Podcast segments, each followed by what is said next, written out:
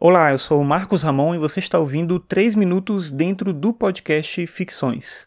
Ficções é um podcast sobre filosofia e cotidiano e você pode acessar todos os episódios em marcosramon.net barra ficções.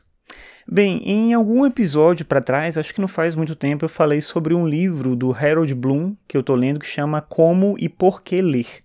É um livro que ele fala, obviamente, aqui sobre literatura, e ele fala sobre o que tem de mais interessante na visão dele nas diversas áreas da literatura, na poesia, no romance, nos contos.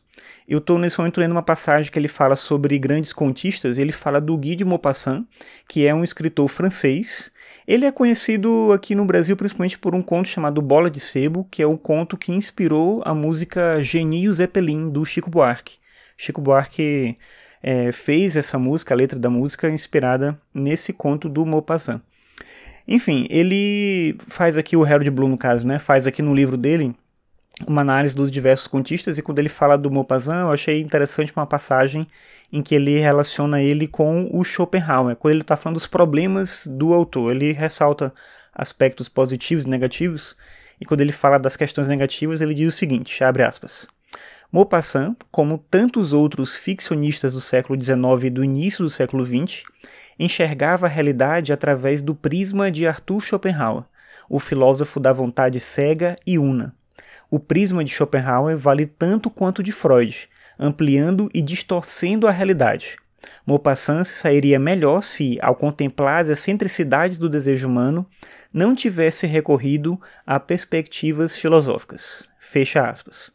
E aí ele vai fazer essa ponderação justamente entendendo que o Schopenhauer faz uma associação entre o amor e a morte, entre o desejo e o sofrimento, e muitos escritores do século XIX acabam sendo inspirados por essa perspectiva pessimista e retratam isso na sua obra é, de diversas maneiras possíveis, assim, né? Sempre relacionando essa questão do desejo com o lado mais negativo do ímpeto humano, como isso gera sofrimento, como a vida ela é sempre dor e ela sempre vai desembocar, se não no tédio, é, numa angústia desesperada, algo nesse sentido.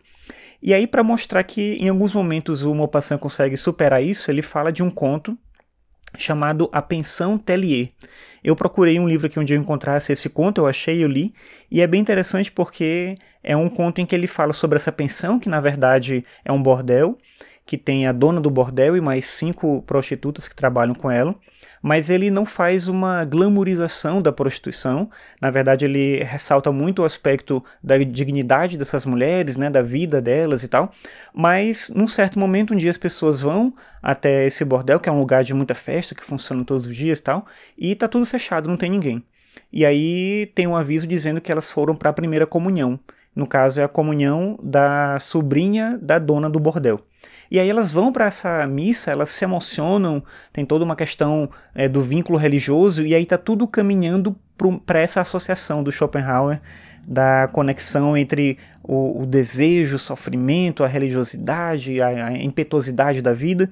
Só que aí quando elas voltam cheias desse, dessa questão religiosa, elas voltam para a vida com toda alegria, com toda festa, voltam para a cidade e querem voltar para aquela vida que elas tinham com o máximo de intensidade possível, reconhecendo aí a alegria de viver como uma possibilidade de pensar a realidade. Então seria uma superação dessa perspectiva do Schopenhauer, que eu achei muito interessante e deixo aí como dica para você no dia de hoje.